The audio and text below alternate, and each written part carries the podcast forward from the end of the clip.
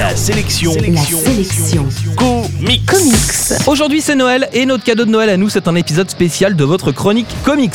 Aujourd'hui la sélection comics c'est les boîtes cassettes, des rangements qu'on trouve chez Ikea et qui permettent de ranger vos comics. Le gros problème des lecteurs de comics c'est le même pour tout le monde, c'est le rangement.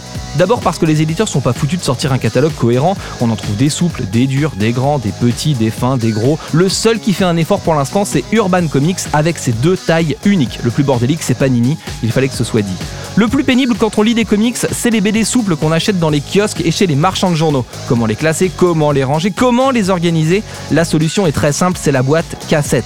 Cassette, c'est une gamme de boîtes en carton pas chères qui sont vendues chez Ikea. Facile à monter et plutôt classée dans les trucs pas chers. La gamme cassette a l'avantage de proposer une boîte qui est pile poil au format comics.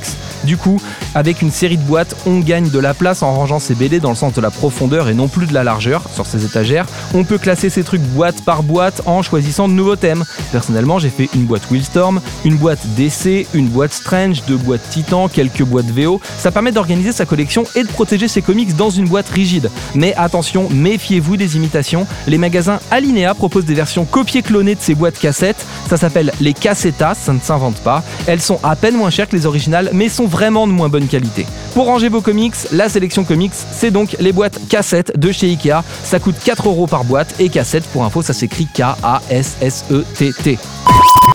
Retrouvez toute l'actu de la BD américaine sur comicsblog.fr. Comicsblog.fr, la référence de l'actualité comics.